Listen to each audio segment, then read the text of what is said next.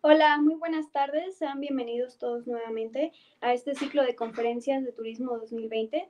Mi nombre es Areli Nisi Gutiérrez Zamorano, de la Facultad de Contaduría y Administración, en la carrera de Negocios Turísticos de la Universidad Autónoma de Querétaro.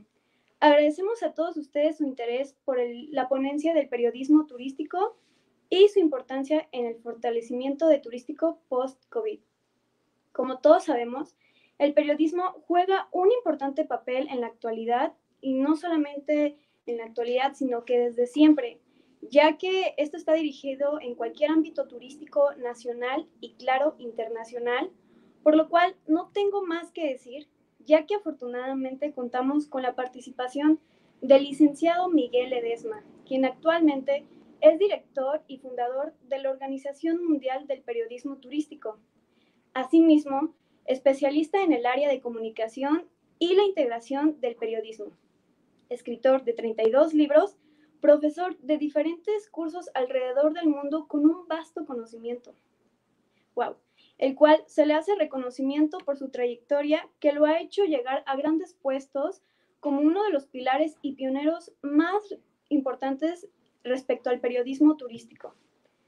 Es un honor tenerlo hoy como invitado para que nos ilustre con sus conocimientos sobre el tema de periodismo turístico y su importancia post-COVID. Antes de comenzar, les quiero recordar a todos los participantes que nos pueden hacer llegar sus preguntas al chat y a los comentarios. Sin más por el momento, le doy la bienvenida y le cedo la palabra al licenciado Miguel Edesma. Adelante. Hola, bienvenidos todos. Muchas gracias por la invitación. Feliz día también del turismo para todos. Para nosotros los periodistas turísticos, septiembre es un mes de muchas actividades y muchas celebraciones, porque empezamos el 5 de septiembre celebrando el Día Mundial del Periodista Turístico y lo culminamos el 27 este, celebrando el Día Mundial del, del Turismo. Voy a empezar a compartir pantalla de mis diapositivas, de mi presentación, para compartir con ustedes.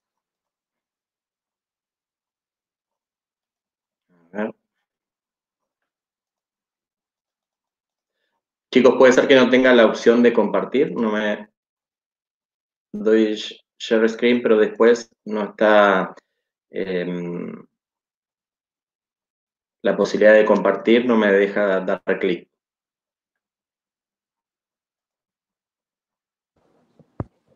Deme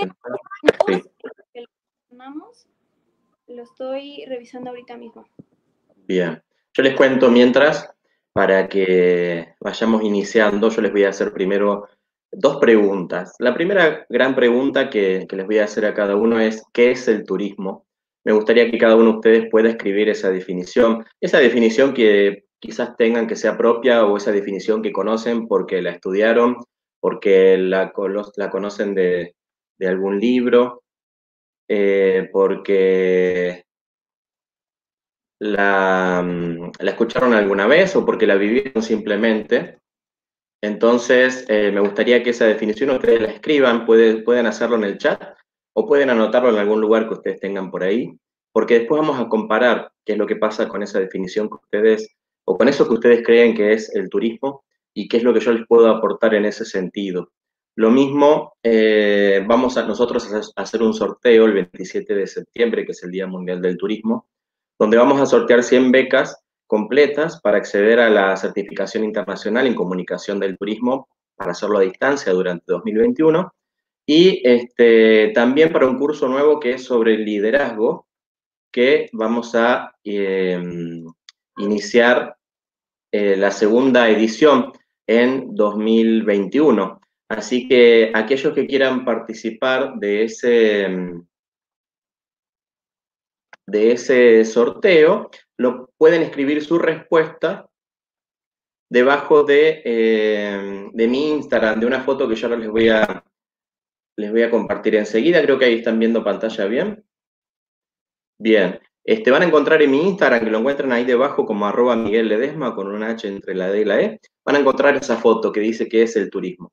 Si ustedes quieren después o ahora dejarme su respuesta debajo de la foto, van a participar del sorteo y este, además me va a permitir conocerlos, porque ustedes me están viendo desde YouTube y yo no los estoy viendo en este momento. así que va a ser bueno para interactuar. Seguramente ellos pudieron responder a, esa pregunta. Yo ahí les dejo también eh, nuestra, nuestra página principal, nuestro sitio web, que es www.periodismoturístico.org, para que puedan acceder a, todas nuestras novedades, noticias, información, tanto para periodistas turísticos como para profesionales del turismo y también para estudiantes del turismo. Y la segunda pregunta que yo les voy a hacer y que me interesa que ustedes puedan tomar nota de esa respuesta es ¿qué hace un periodista?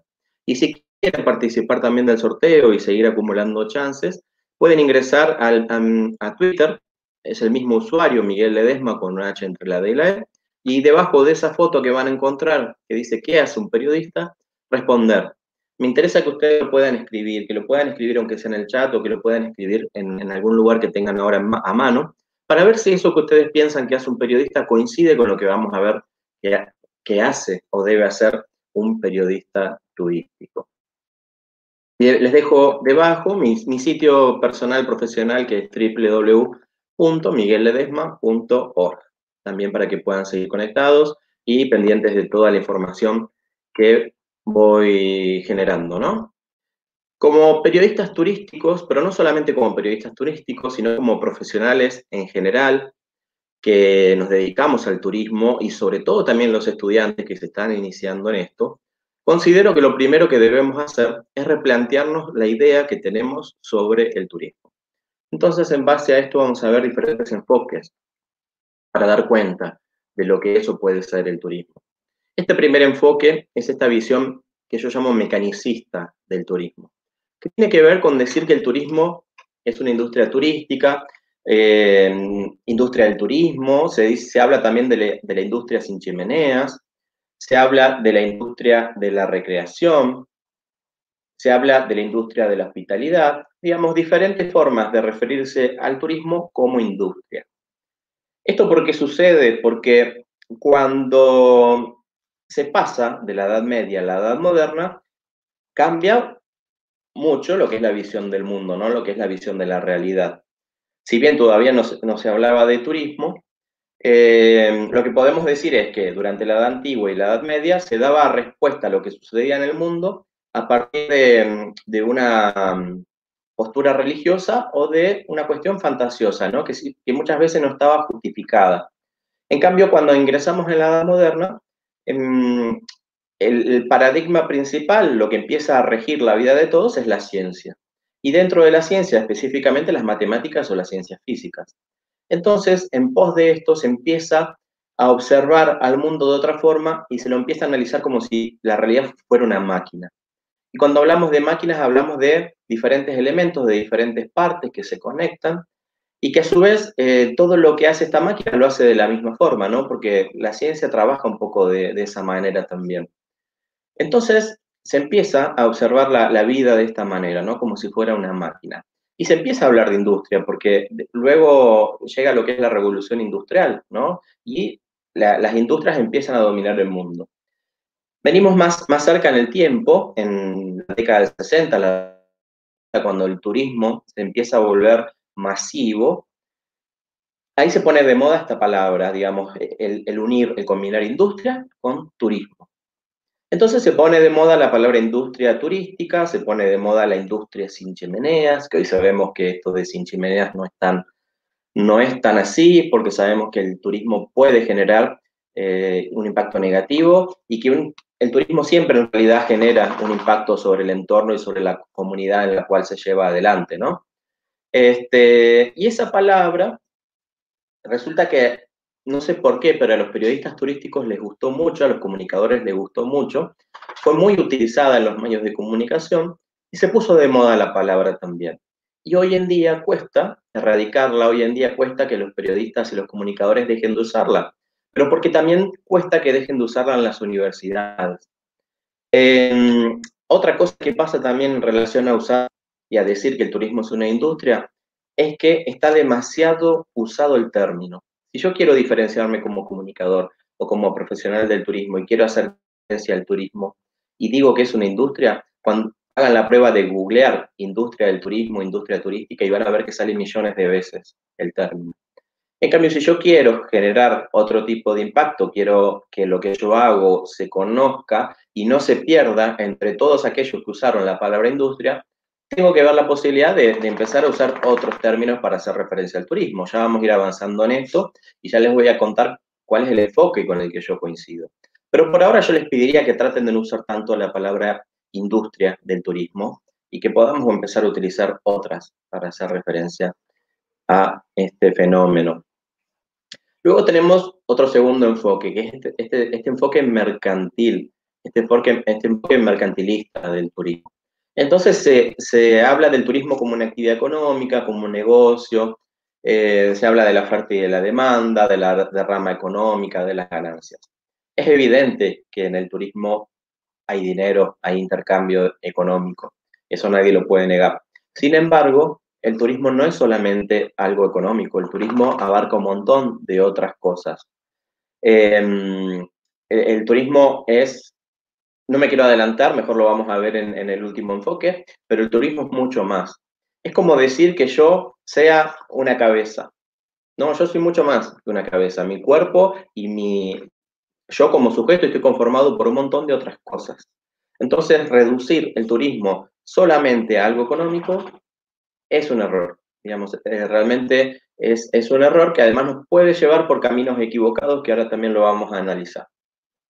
Y por supuesto, a medida que avanzó el capitalismo, el liberalismo, el neoliberalismo, el pensar en el turismo como solamente como una actividad económica se profundizó cada vez más. Vamos a un tercer enfoque, que es la visión territorial del turismo. Y esto lo van a poder encontrar en varios autores, en diferentes libros y teorías, en donde ellos ponen en el centro, en, en el foco del análisis al territorio. Entonces se habla de, territorio, de paisajes, de recorridos, de rutas, de, tránsitos. Evidentemente se necesita de un espacio para que la, actividad turística, el turismo se desarrolle. Sin embargo, lo territorial no es lo principal, no es lo, primordial en todo esto. Pero si nos vamos también a un contexto histórico, podemos pensar que esto quedó tan, tan eh, se fue instalando tanto en la mente de la gente, porque ¿quiénes, eran los, ¿quiénes fueron los primeros turistas? Los conquistadores, los colonizadores, los que hacían estas peregrinaciones religiosas. Si bien no se hablaba de turismo, se hacía turismo. Eh, entonces, era un turismo que implicaba tener un impacto sobre el territorio porque yo me tenía que adueñar de ese territorio. Y eso, con los años, con los siglos, siguió en nuestra, en nuestra, en nuestra mentalidad. Y pareciera que hoy creemos que podemos hacernos, adueñarnos del, territorio, de aquel lugar que visitamos. Y si se fijan, muchos turistas tienen instalado esto en sus cabezas, porque van, visitan un lugar y se creen reyes del lugar, que todo debe estar al servicio de ellos. Entonces, por ende, ellos pueden hacer lo que quieran. Y están muy equivocados, y estamos también los periodistas turísticos muy equivocados al pensar que lo central en el turismo es el territorio y ya vamos a avanzar también con eso, pero vamos a un cuarto enfoque, que es esta visión romántica del turismo. Y es cuando se habla del turismo y se lo comunica o se lo publicita y se invita a la gente a visitar y recorrer el paraíso. Y se habla de atardeceres, amaneceres y anocheceres inolvidables, de, de la posibilidad de olvidarse del mundo, de la diversión sin escalas, del sueño hecho realidad, ¿no? Del turismo como algo maravilloso, pareciera que todos los problemas que pueden suceder en donde yo vivo, en el destino turístico al que voy no van a pasar. Y sin embargo, sabemos, y, todavía más ahora con esta pandemia, sabemos que eso no es posible, que no existe el turismo ideal, que no existe el turismo perfecto. Necesitamos empezar nosotros los comunicadores o cualquiera que esté en, en, que tenga una empresa o un lugar en el gobierno o la universidad y tenga que comunicar sobre turismo, empezar a dar cuenta de una comunicación, de un mensaje que sea más real en relación a lo que el turista va a encontrar. Porque el turista se dio cuenta de que no existe, como yo, ya les adelantaba, y sobre todo ahora con la pandemia se dio cuenta de que no es posible encontrar ese turismo 100% perfecto. Y está bien que sí sea. Está bien que sí sea porque la vida no es perfecta, la vida no es color, color de rosa. El turismo tampoco lo es. Digamos, tenemos que ser honestos con eso. Hay siempre crisis en el turismo, a veces más pequeñas, a veces más grandes como la que estamos transitando ahora, pero siempre hay crisis. Entonces es como que, de alguna forma, terminamos engañando a la gente, porque le hacemos creer, es como que yo invito a la gente a un cumpleaños en mi casa y le diga, todo va a salir maravillosamente bien. Y después resulta que las cosas no son así, porque además, como hay diferentes personas que tienen diferentes puntos de vista en relación a lo que está bien o está mal, no termino conformando todo. Porque así es la vida, porque nunca lo puedo hacer. En cambio, si yo le digo a la gente, vengan a mi casa, vengan a mi cumpleaños, voy a poner lo mejor de mí para que todo salga bien. Puede que algunas cosas no resulten o que quizás ustedes tengan otro punto de vista sobre lo que suceda. Entonces ya la gente viene sabiendo que eso puede pasar. Y que uno se lo diga está bien. Uno como periodista, como comunicador, debo decirlo. Entonces llegamos a esta, quinta visión, que es con la que yo coincido, que es a la que, a la que yo aspiro y es con la que yo trabajo, ¿no? Que es la visión social del turismo. Si yo te hablo de una visión social o estoy parado en este enfoque, centro no es el territorio, no es lo económico, sino que es a la gente.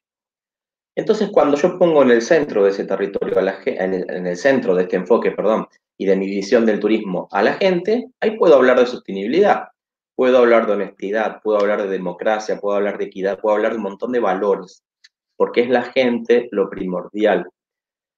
Nosotros como Organización Mundial de Periodismo Turístico venimos el año que viene vamos a cumplir 10 años, así que ya venimos hace casi una década tratando de concientizar sobre este, esta visión, sobre la importancia de creer y de pensar que el turismo es gente, ¿no? que en el centro del turismo está la gente.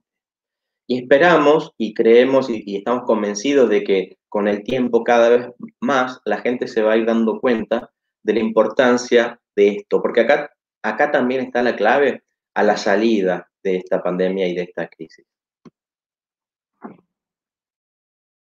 Entonces, em, yo me empecé a hacer esta pregunta a partir de estas conferencias a las que me, empezaron a invitar y, a partir de, empezar a, preparar este, este material. Yo le fui poniendo las diferentes etapas en las que se divide la historia ¿no? de la humanidad. Entonces me pregunto, ¿marcará esta crisis, esta pandemia, un antes y un después y nos encontraremos ya en otra edad histórica. Estaremos entrando en ese momento. Obviamente no lo podremos saber ahora, es muy temprano, la historia algún día lo decidirá, pero me parece que estamos atravesando una crisis eh, sin igual a nivel mundial, sin igual, y algo que además nadie se esperaba, y que va a marcar un antes y un después, no solamente en el turismo, sino que en muchas áreas de la vida. Quizás me estoy adelantando, no lo sé, pero sí me hago esa pregunta y se las dejo también a ustedes.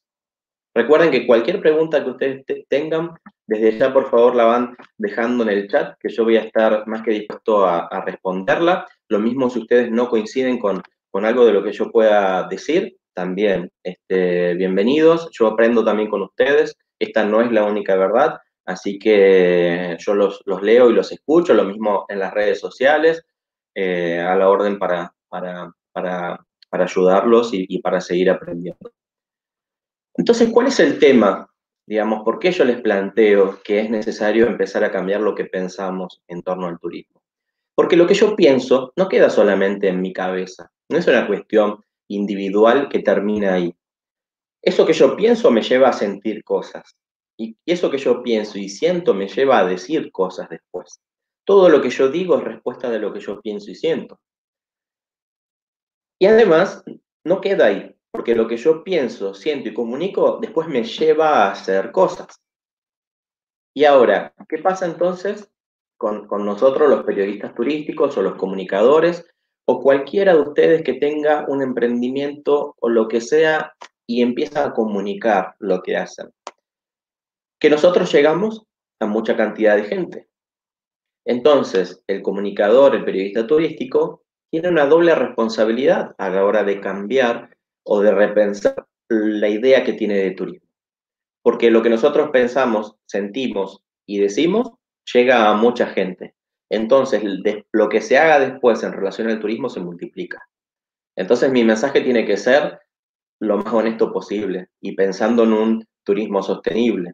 para que eso se multiplique, para que eso se haga. Si yo digo otra cosa o le hago pensar a la gente otra cosa, la gente va a hacer y creer otra cosa, ¿no? Si yo pienso que el turismo es una industria, estoy pensando en una máquina. Si yo pienso que el turismo es una actividad económica o que lo central en el turismo es el territorio, estoy poniendo el peso en una cuestión económica o, maquinaria o territorial y estoy dejando al sujeto en otro lado, en otro lugar. Entonces, el peligro de esto es creer que yo, como sujeto del turismo, como turista o como cualquier sujeto del turismo, pareciera que yo no tengo nada que ver, no tengo ninguna responsabilidad en relación a lo que se diga y pase con el turismo. Parece que el turismo funciona en algún lugar, a su forma, a su manera, como si fuera una gran maquinaria, donde hay ingresos económicos, ingresos y salidas.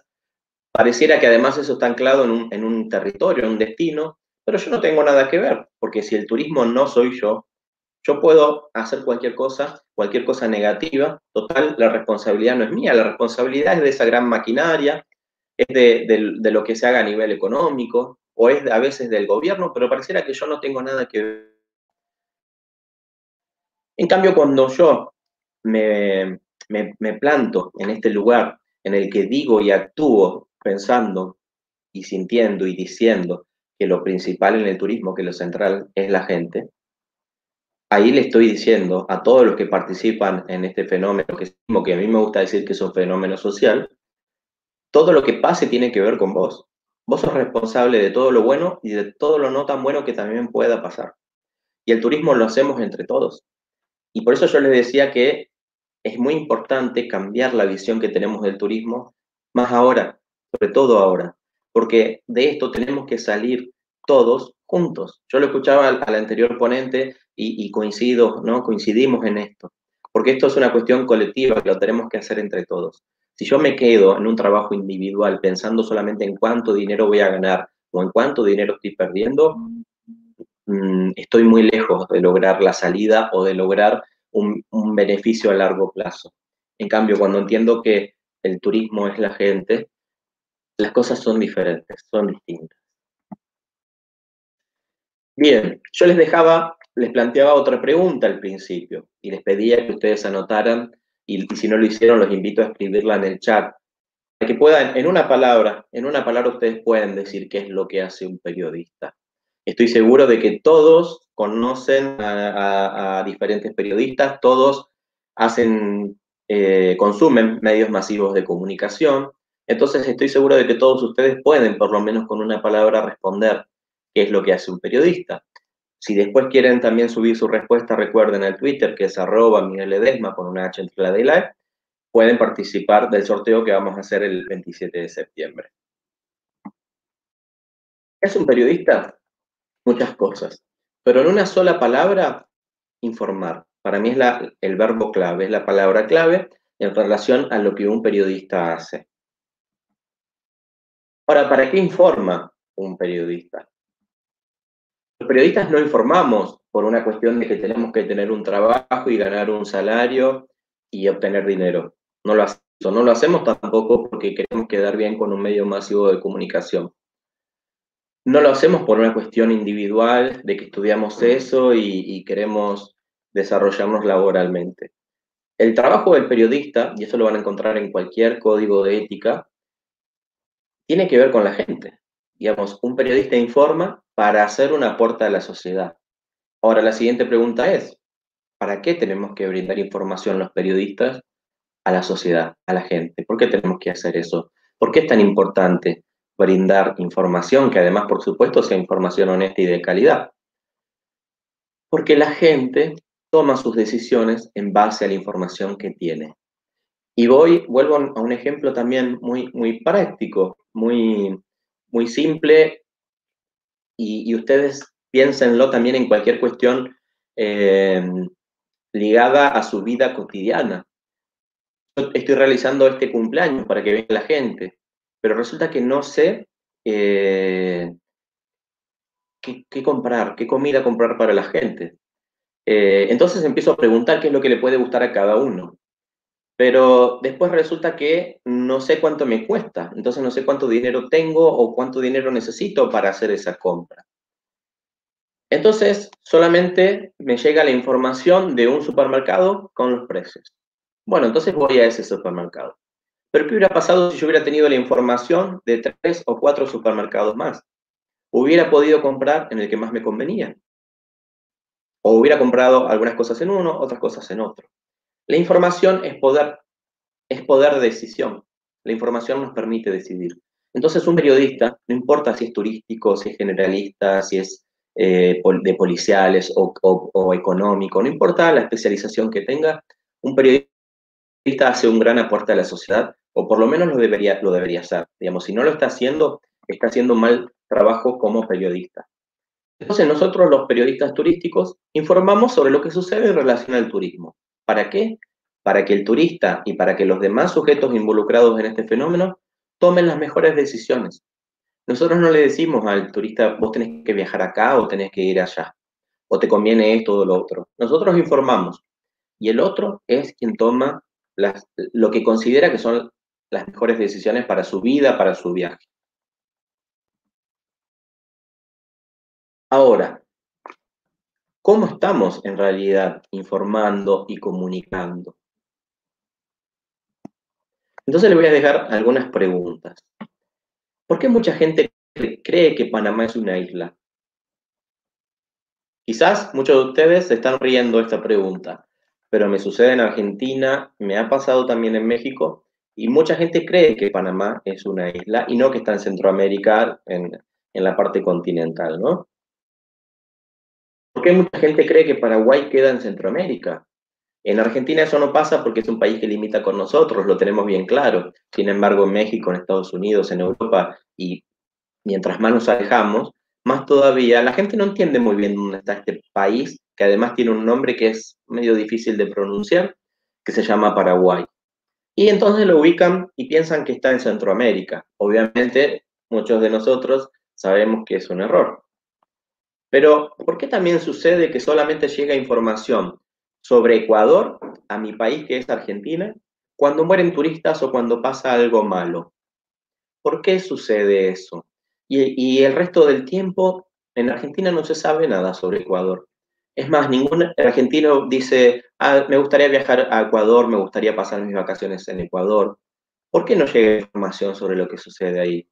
Yo tuve la suerte de conocer Ecuador y recién ahí pude entender qué es todo lo que hay en este país y qué es todo lo que tiene para ofrecer y entender un montón de cosas. Pero hasta ese momento, para mí Ecuador era como un signo de interrogación. Realmente no sabía mucho sobre este país. ¿Por qué mucha gente cree que México es inseguro en todo su territorio para los turistas? Y yo tengo una anécdota que cuento siempre. Me invitaron una vez a dar una conferencia en una universidad en Mazatlán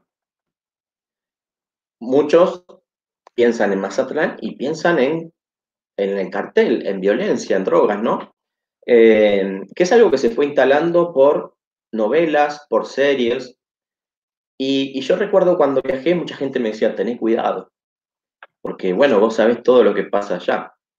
Yo fui, yo hago mi trabajo y hasta ahora no, nunca me dejé llevar demasiado por estos como prejuicios que existen, ¿no? Y que, que son los mismos medios de comunicación los que se encargan de, de, reproducir eh, y, replicar. Este, y cuando llegué, obviamente, me encontré con una ciudad muy linda, una ciudad turística muy preparada, em, con una gran infraestructura, em, donde no vi nada de esto que se ve en las series y en las novelas y donde no vi nada de estos miedos, digamos, eh, que la gente tiene. Es verdad que hay sitios de México donde todavía hay problemas con el cartel y hay violencia y hay inseguridad. Hay algunos sectores, todos lo sabemos, donde eso pasa. Sin embargo, eso no pasa ni en todo México ni en todas las partes de cada uno de los estados que tiene México.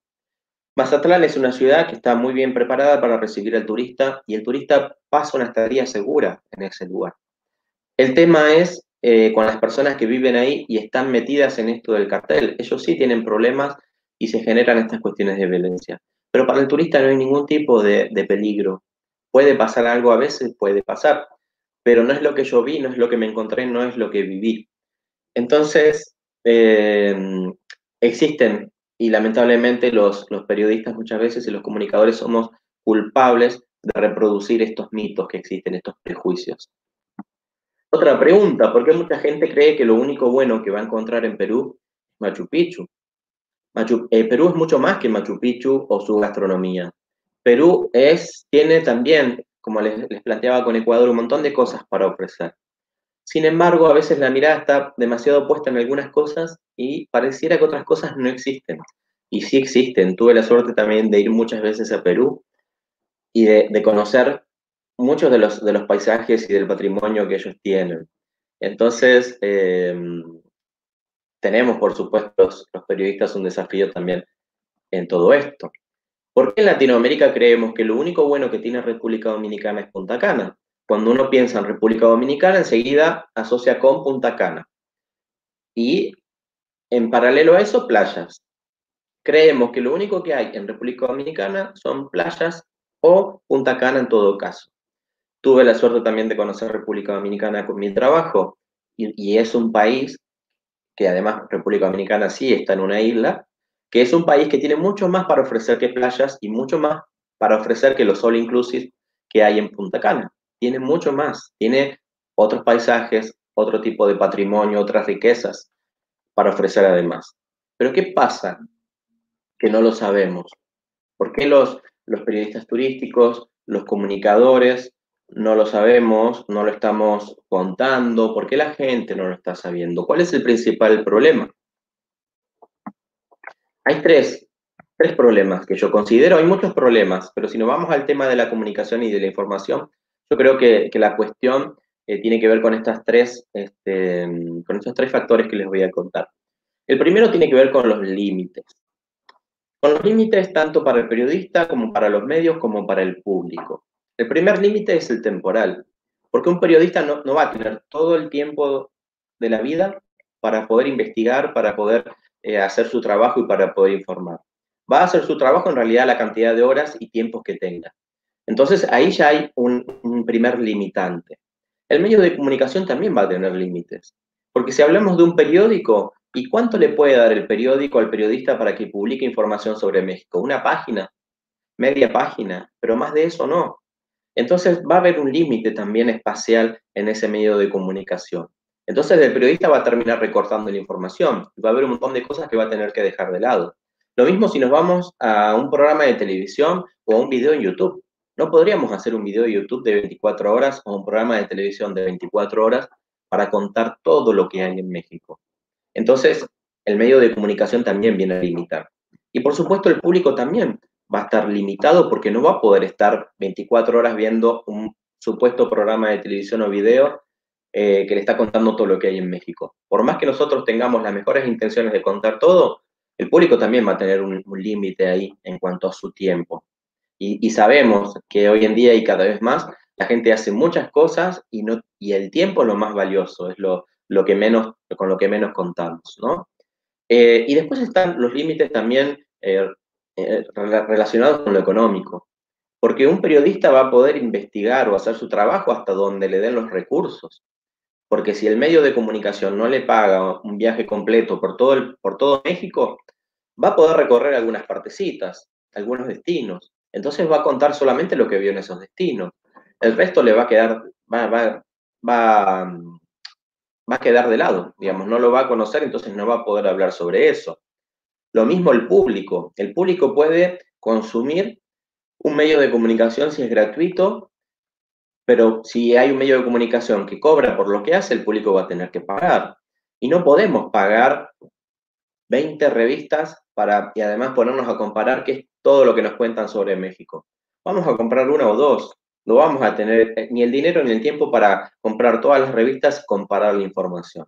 Entonces, el primer factor que nos lleva a, que la información que quizás un periodista o un comunicador no pueda ofrecer de forma compleja y completa, tiene que ver con estos límites económicos, temporales y de espacio. Otro segundo factor es el de los intereses. Quizás yo como periodista prefiera Europa. y no me interesa Latinoamérica. Entonces voy a tratar de hacer mi trabajo en relación a Europa porque me gusta, porque la paso bien allá. Entonces, todo lo que cuento e informo es sobre Europa. Y no estoy haciendo ningún tipo de trabajo vinculado a Latinoamérica porque mi interés no está puesto ahí. O me voy al medio de comunicación. El medio de comunicación resulta que tiene publicidad paga de anunciantes que son europeos. Entonces dice, hagamos, publiquemos trabajos vinculados a, los destinos turísticos de Europa. No, no publiquemos de Latinoamérica si no tenemos ningún anunciante. Y lo mismo pasa al público, que también tiene sus intereses. Quizás es un público al que le gusta viajar más a Europa que por Latinoamérica, entonces dice, bueno, lo que escriban sobre Latinoamérica yo no lo leo, o no lo consumo, no lo veo. No me interesa. Eso puede pasar, es una realidad. Entonces, los intereses también entran en juego a la hora de comunicar y de informar sobre lo que pasa en relación al turismo. Y el tercer factor es el del desconocimiento, el de la ignorancia. Quizás eh, yo tengo el interés de, de, publicar todo lo que sucede en México y tengo los recursos, pero creo que el turismo es una actividad económica o que es una industria. Entonces mi visión a la hora de abordar la realidad y de publicar información está limitada por lo económico, porque nunca pensé y nunca nadie me dijo que el turismo es un fenómeno social que está conformado por gente, por personas. Lo mismo puede pasar en el medio de comunicación, que eh, quizás tiene, es un medio de comunicación con cinco periodistas y no están especializados, sino que todos tienen que cubrir un poco de todo. Entonces, claro, cuando a alguien le toca cubrir turismo, hace lo mejor que puede con el tiempo que tiene y con los conocimientos que tiene.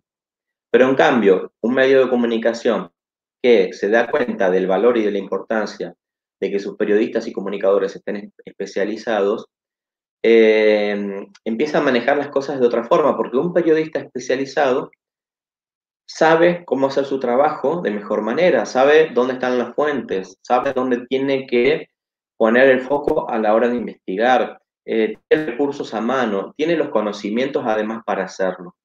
Entonces también ahí hay un trabajo que hacer en relación a quienes manejan los medios de comunicación, para que entiendan que tiene que haber un periodista especializado en turismo y por supuesto en las demás áreas. Porque un periodista que se especializa en turismo y se puede capacitar en turismo, va a hacer un mejor trabajo. Eso es así. Es lo que pasa a veces em, cuando surge la posibilidad de algún viaje. Le dan el viaje a, alguien para que aproveche y se tome las vacaciones, o se lo dan a alguien como premio para que cubra el destino, pero no se lo toma como algo tan serio todavía, lamentablemente. Y después también hay, por supuesto, desconocimiento de parte del público, de la gente que consume. El, que cree que el turismo es solamente una actividad económica y escucha a un periodista turístico que le está diciendo que turismo puede ser otra cosa, quizás se enoje o quizás cambie de canal o quizás pase la página. A mí me pasó. Por suerte hoy no es tan, tan complicado cuando lo planteo. Por suerte hoy se, se lo está entendiendo más. Pero cuando yo empecé con esto hace nueve años, había mucha gente que se enojaba. Em, o había mucha gente que no entendía. Por ejemplo, una vez una, estudiante, siempre también lo cuento, una estudiante en Neuquén, aquí en Argentina, me dijo, si yo dejo de ver el turismo como una actividad económica, me voy a quedar sin trabajo. Y yo le dije, no, es completamente al revés, porque a vos el árbol te está tapando el bosque, lo económico te está tapando un montón de cosas que hay detrás que también hacen parte del turismo. Y cuando vos te des cuenta de que el turismo es mucho más que una actividad económica, vas a poder hacer un montón de otras cosas. Y vas a poder hacer un montón de otras cosas que también son económicas, que te van a permitir ganar dinero, porque vas a poder ver más allá.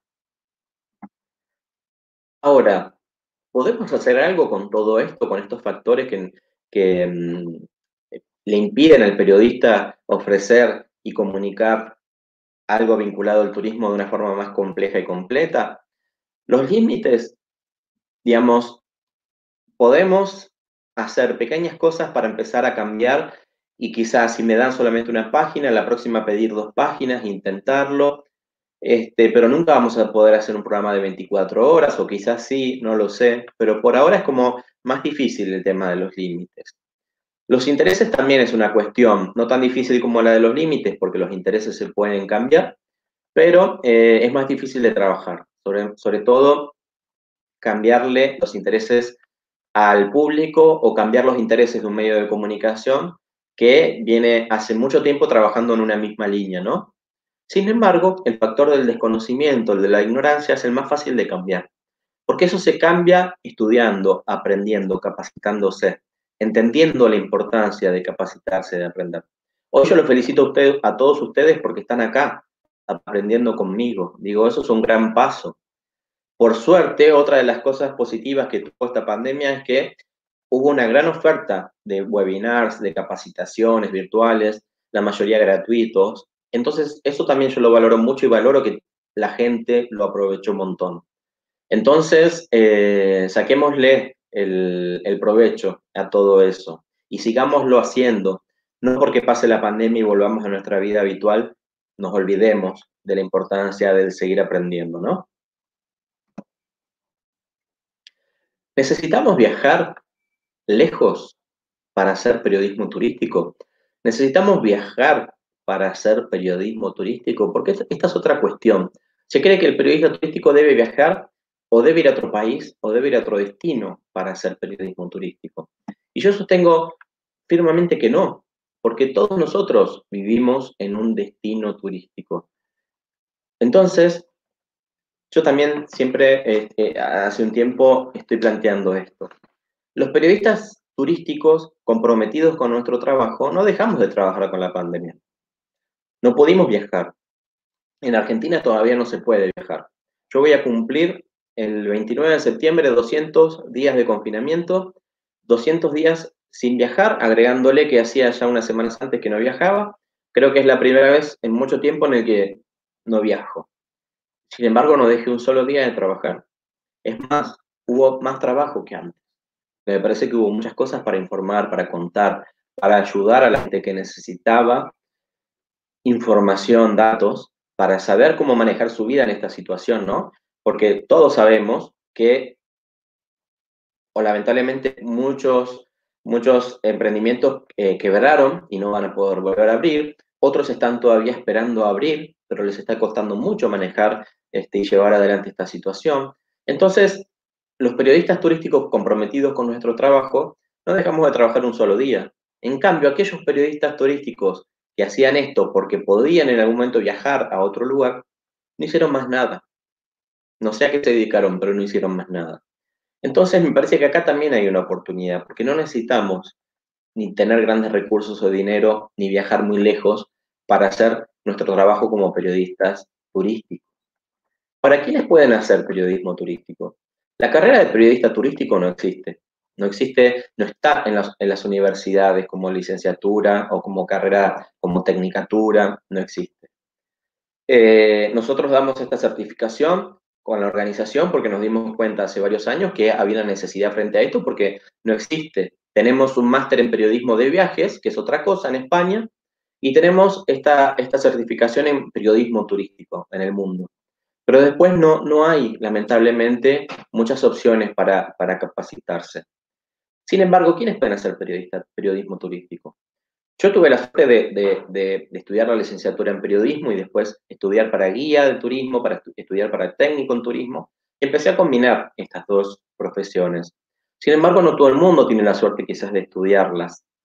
Entonces hay periodistas que se especializan empíricamente en turismo y hacen el trabajo, pero no solamente un periodista o un comunicador lo puede hacer, también lo puede hacer un profesional del turismo, que empiece a capacitarse en comunicación en periodismo para hacer ese trabajo. ¿Y por qué no un estudiante de turismo que sea periodista turístico?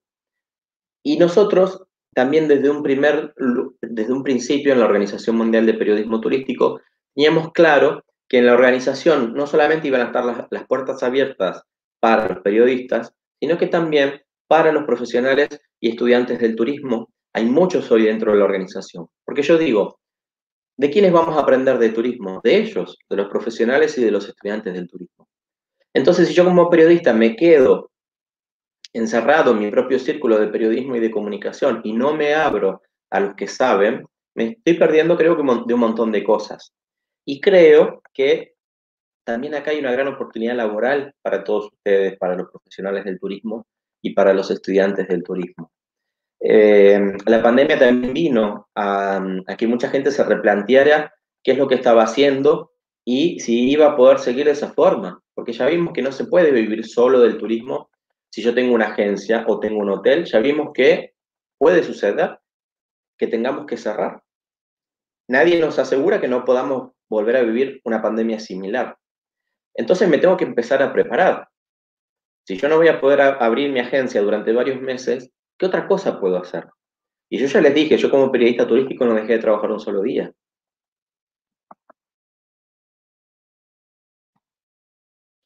Hablamos de la calidad, ¿no? Este, de, de, cómo un periodista turístico informa en relación al turismo y que muchas veces no se lo logra hacer de una forma compleja y completa debido a estos, factores que limitan y muchas veces al, desconocimiento que el periodista tiene.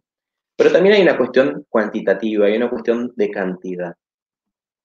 Nosotros hace algunos años hicimos este mapa de medios especializados en turismo de Latinoamérica, de Estados Unidos y de España. Ustedes van a poder ver desde abajo hacia arriba, digamos, los, los países que cuentan con mayor cantidad de medios. Obviamente habrá cambiado el número en estos años, pero se habrá, se habrá incrementado la, cantidad, pero más o menos el orden eh, se mantiene. Yo le señalé ahí México, que está en tercer lugar. Sin embargo, México está muy lejos de Argentina y de España en cuanto a la cantidad de medios, medios especializados en turismo. Y muy cerca de, Chile, de Colombia, de Brasil.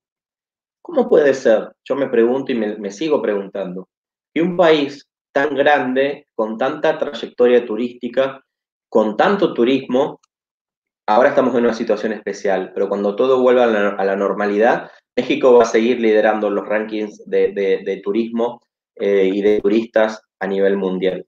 ¿Cómo puede ser que un país tan fructífero a nivel turístico tenga tan pocos medios de comunicación especializados en turismo y tan pocos periodistas turísticos? Hay muy pocos periodistas turísticos en México.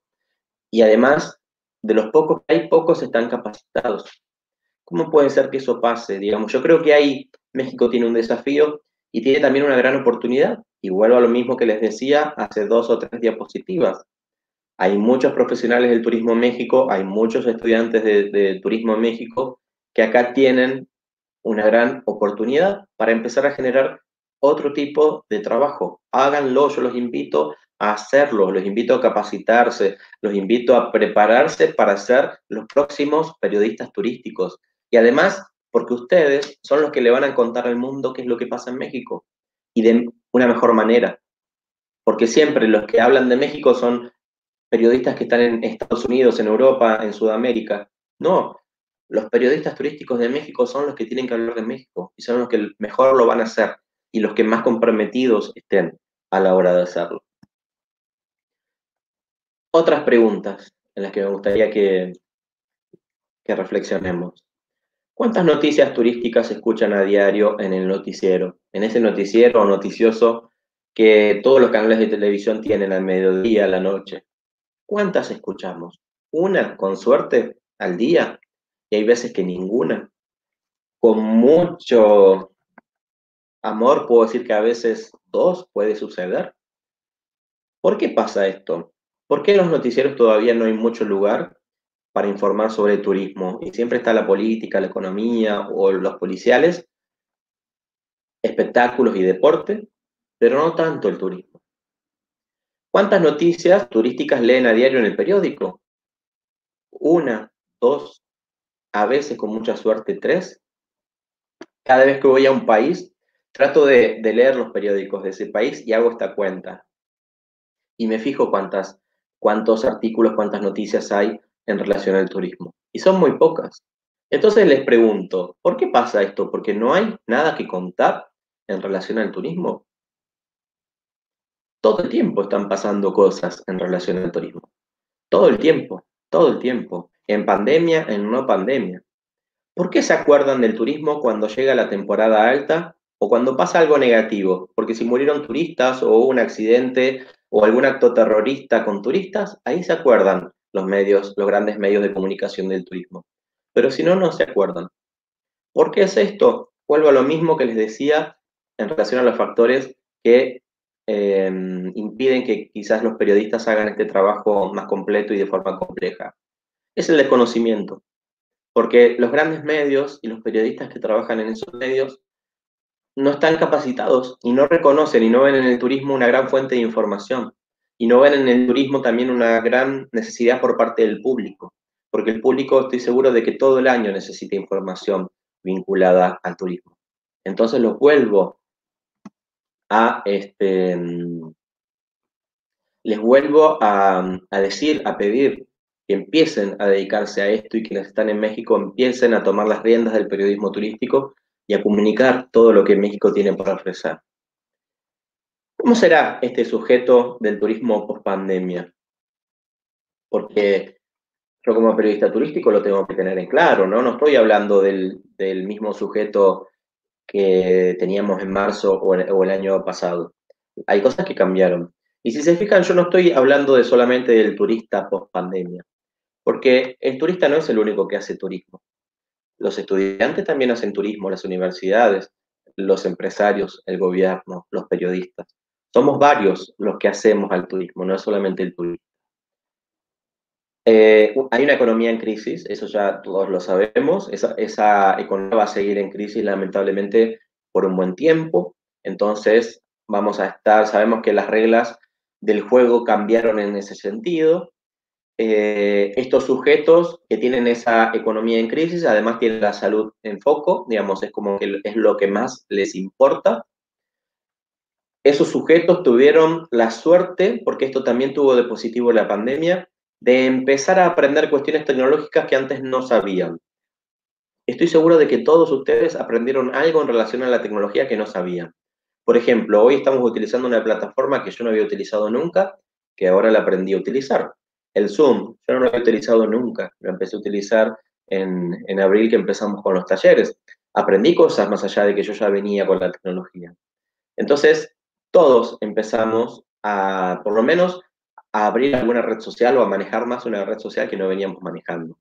Yo les pregunté al principio y les, les di la posibilidad de subir sus respuestas a Twitter o a Instagram si yo hubiera dado esa posibilidad para que lo hagan en Facebook, estoy seguro de que todos ustedes tienen una cuenta de Facebook o por lo menos el 99% tiene una cuenta de Facebook. En relación a la pregunta que hice en Instagram, y quizás un 70-80% de ustedes ya tiene una cuenta de Instagram o está empezando a armarla o está empezando a saber cómo se usa, ¿no? Sin embargo, Twitter es más complicado, todavía la gente se resiste y quizás solamente un 50% de ustedes hoy maneja una cuenta de Twitter, pero que la maneja de verdad, no que se hizo un perfil alguna vez y ahí quedó eh, dormida la cuenta, ¿no? Este, sin embargo, hay un gran potencial en, toda esta tecnología y, en la presencia que podemos tener y debemos tener en Internet si vamos a ser comunicadores. Pero hoy los turistas están y todos los sujetos de turismo están más alfabetizados en este sentido, y eso es bueno. También hay desconfianza. Yo escuchaba al anterior ponente también que decía, debemos generar confianza en la gente, y cada vez más, porque el turista está mucho más desconfiado que antes, porque al, si nos vamos a hablar específicamente del turista, muchos tenían un viaje por realizar o estaban realizando un viaje cuando de repente ocurrió la pandemia, el confinamiento, entonces mucha gente quedó varada en algún lugar o mucha gente no pudo hacer su viaje. Encima, mucha gente, muchas de esas personas no recibieron la retribución, la devolución económica de sus gastos. Entonces, ¿qué es lo que va a pasar de ahora en más? Y eso nos va a pasar a todos. Va a pasar un buen tiempo para que eh, eso no suceda. Cada vez que contratemos algún paquete o algún pasaje, algún servicio o producto turístico, nuestra mente va va a pasar, por nuestra cabeza va a pasar el miedo, porque vamos a decir, uy, ¿y si vuelve a pasar otra cosa? O si vuelve a aparecer el virus, o si hay un pico, todavía no tenemos la vacuna encima, pero así sea que aparezca la vacuna, y si vuelve a ocurrir otra pandemia, yo por lo menos me, lo voy a preguntar, me lo voy a repetir cada vez que tenga que planificar un viaje, y voy a, voy a hacer las cosas de forma diferente, voy a estar más desconfiado, no voy a creer ya todo de primera mano. Creo que voy a investigar más y voy a elaborar las formas de otra, las, voy a hacer los planes de otra forma, ¿no? Pero además de estar este, este temor a la salud, también va a estar el temor a la inseguridad. Y eso es en todo el mundo, porque lamentablemente una crisis económica siempre se traslada a una crisis en la inseguridad, porque aumenta la pobreza, porque hubo mucha gente que no pudo delinquir porque estuvo en confinamiento, por lo menos así fue, así fue en Argentina. Entonces, lamentablemente, los niveles de inseguridad están aumentando y van a aumentar. Eh, entonces, este temor va a estar en todos nosotros. Pero ¿qué oportunidades hay en ese sentido, en este contexto, para los destinos turísticos? La comunicación honesta. ¿no? Que los destinos ofrezcan una comunicación que sea realmente honesta para este turista que está desconfiado, para este sujeto del turismo que está desconfiado. Y no esta comunicación que hablábamos al principio, idealizada, romántica del turismo. Tenemos que ser realistas, realistas desde la comunicación que llevamos adelante en los destinos turísticos. Tenemos que ofrecer promociones reales.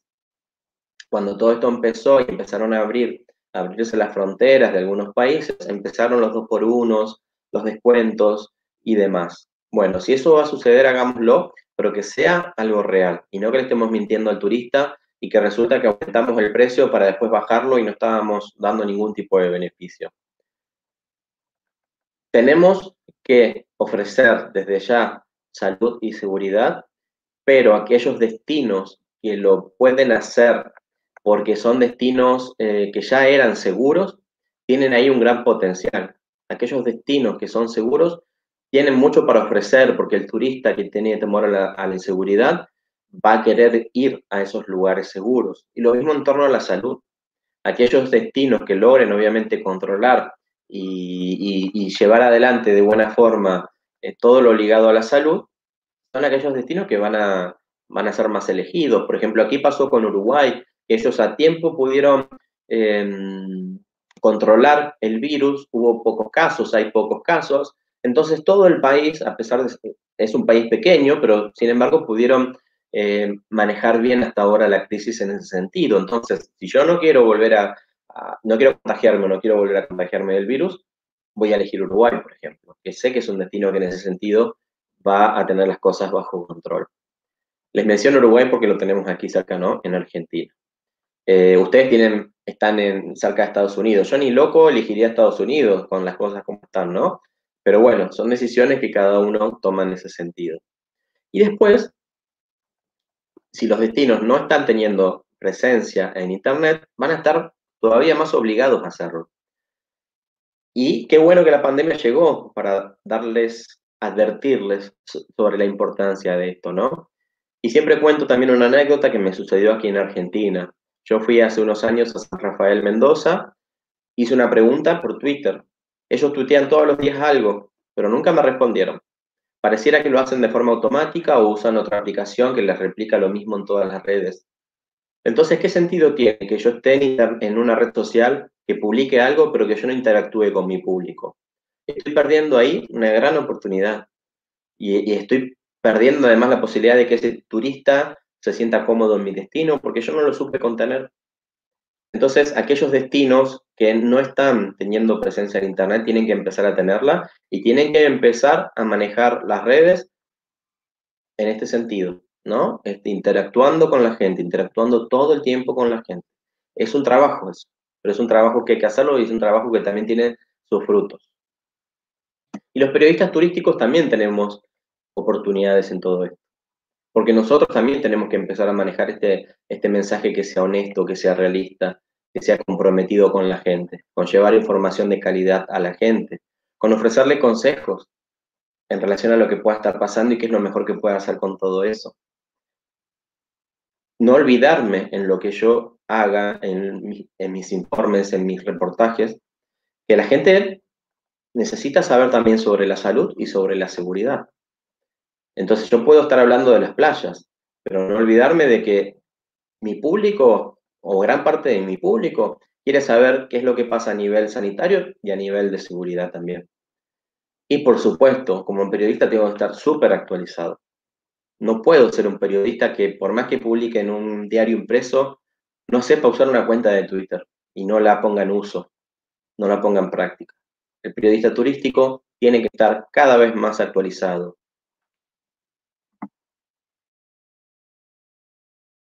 El periodista informa para la gente, ¿no? Eso se los dije cuando les pedí que respondieran a la pregunta qué es lo que hace un periodista que informa, pero para la gente.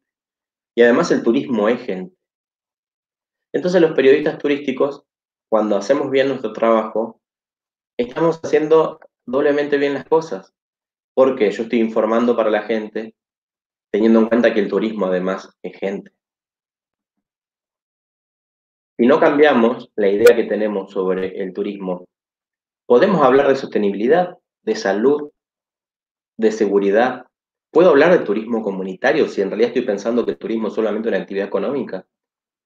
¿De qué forma vamos a superar la crisis si creo que el turismo es una industria?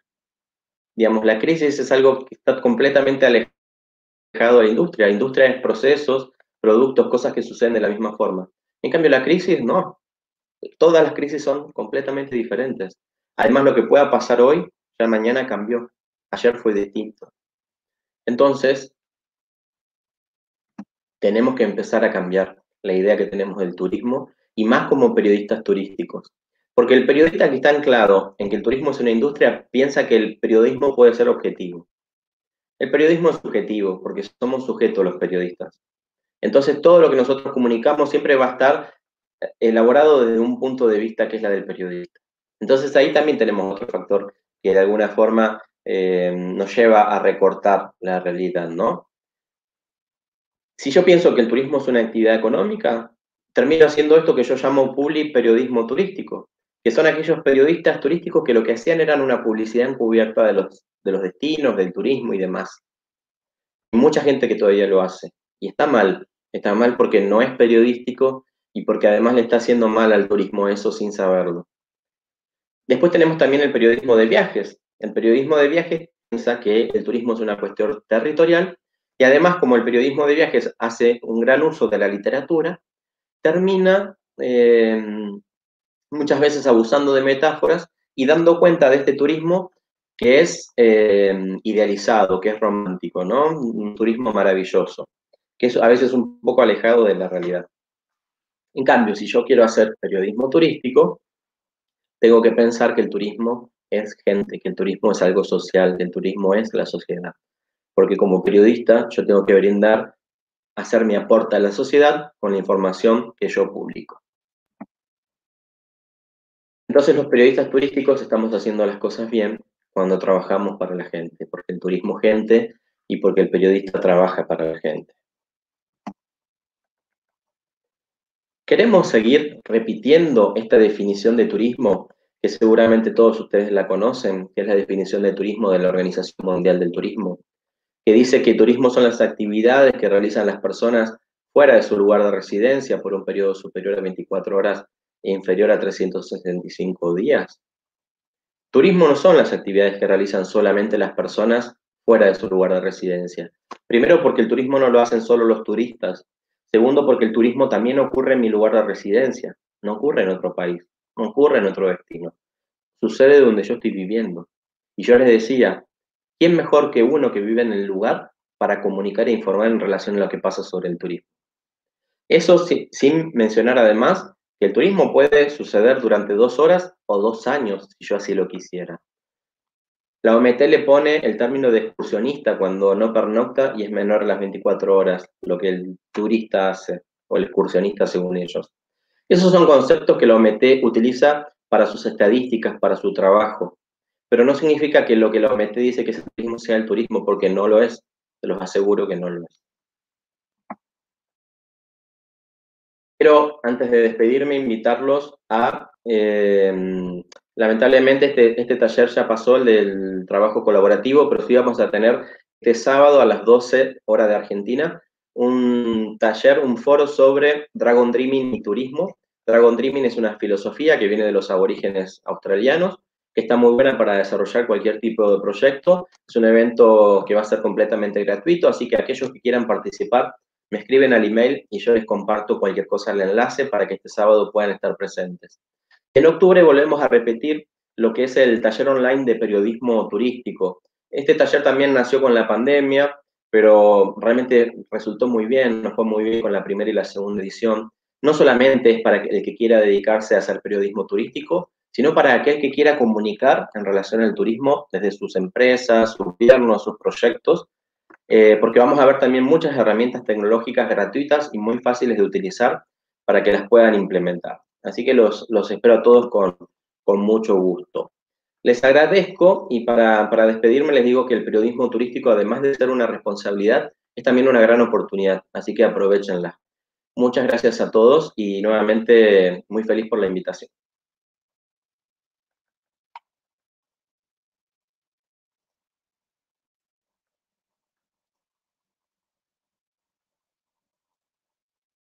Fue muy interesante su conferencia.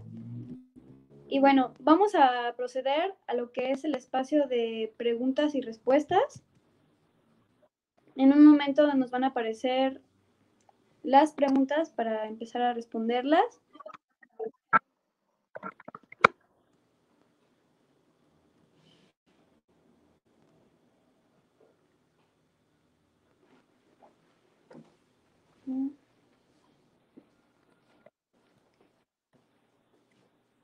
Vamos a darle unos segundos, creo que ahorita están procesándolas. Bueno, ahí están preguntando algunos cómo pueden certificarse como periodistas turísticos en, México. Bueno, yo les decía que no existe la carrera, pero pueden hacer el taller o pueden también anotarse para participar del sorteo de las becas y hacer la, certificación que es a distancia, así que están todos invitados para, para en 2021 también participar.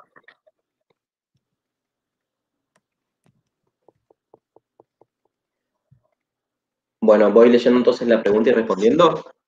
Sí. Eh, Bien, ¿cómo ha resultado el cambio del periodismo turístico de los medios físicos a medios digitales? ¿Cuál es mejor para el turismo o es lo mismo?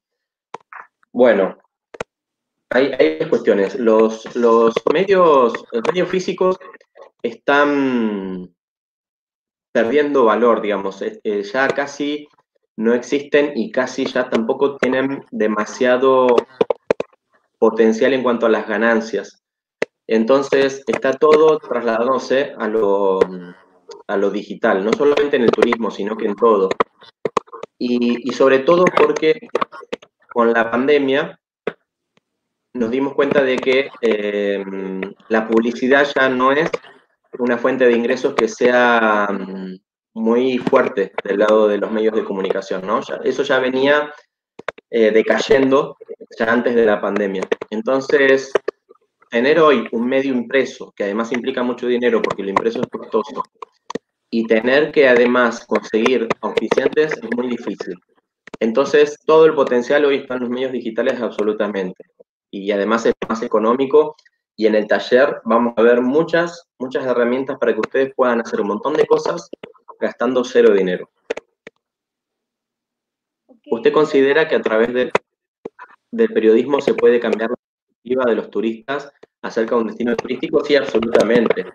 Los periodistas tenemos ahí una gran responsabilidad y, una gran oportunidad para hacerlo. Eh, el, turista siempre consulta en mayor medida lo que la comunicación que sale de, manera oficial del destino, ¿no? del, mismo, del mismo gobierno. Pero en segundo lugar están los medios de comunicación, digamos, el trabajo que hacen los periodistas. Eh, entonces, nosotros tenemos que ser muy honestos con eso, porque otra gran fuente de consulta son las mismas respuestas de la gente cuando participó del, estuvo en el hotel o estuvo en el destino, vieron que la gente deja sus referencias, sus, reseñas, eh, o, en las mismas redes sociales publican información, eso también el turista, lo, el potencial turista lo usa para informarse. Entonces, si yo como periodista le digo al turista, no, acá todo es de 10, pero resulta que la gente en, sus redes está contando otra cosa, ¿qué credibilidad puedo tener yo como periodista? Entonces tengo que ser honesto con lo que está pasando. No significa tampoco que voy a hacer, eh, irme al extremo de todo lo negativo, ¿no? Y, generar pánico. No, tengo que decir todo lo bueno y quizás que hay cosas por mejorar en las que el turista tiene que ser precavido a la hora de tomar decisiones. Ok, muy bien. Yo creo estas serían las únicas preguntas que tenemos por el momento. Agradecemos al licenciado Miguel Edesma por su ponencia el día de hoy en este ciclo de conferencias virtuales organizado por la carrera de negocios turísticos de la Facultad de Contaduría y Administración en la Universidad Autónoma de Querétaro. Asimismo, queremos hacerle mención que se hizo llegar un reconocimiento al licenciado Miguel Edesma por la participación en este evento de la conferencia Periodismo Turístico y su importancia por COVID, además de la entrega de un kit de agradecimiento por parte de la universidad. Muchísimas gracias por su participación, licenciado Miguel Edesma. Muchas gracias a ustedes por el kit, por el certificado, por, la oportunidad, por la invitación. Felicitarlos a todos los estudiantes de turismo realmente por el trabajo, por toda la pasión que están poniendo en esto, por el esfuerzo. Lo valoro un montón y espero que, todos los que están del otro lado sepan que esto está hecho por estudiantes, así que, y, está hecho con un nivel también excelente. Así que de verdad los, los felicito, los aplaudo y bienvenidos todos a participar de todo lo que hacemos desde la Organización Mundial de Periodismo Turístico y aquí en Buenos Aires, Argentina, los espero también cuando gusten y todo esto pase para, que, para hacer turismo juntos. Abrazo grande a todos. Abrazo, muchísimas gracias, licenciado Miguel. Gracias. Bueno, le queremos recordar a todos los participantes que para poder adquirir su constancia es necesario que realicen el cuestionario que se le va a dejar a través del chat. En estos momentos estamos compartiéndolo. Y de nuevo, muchísimas gracias a todos por su participación. Esperamos puedan seguir acompañándonos a este ciclo de conferencias virtuales 2020. Muchas gracias.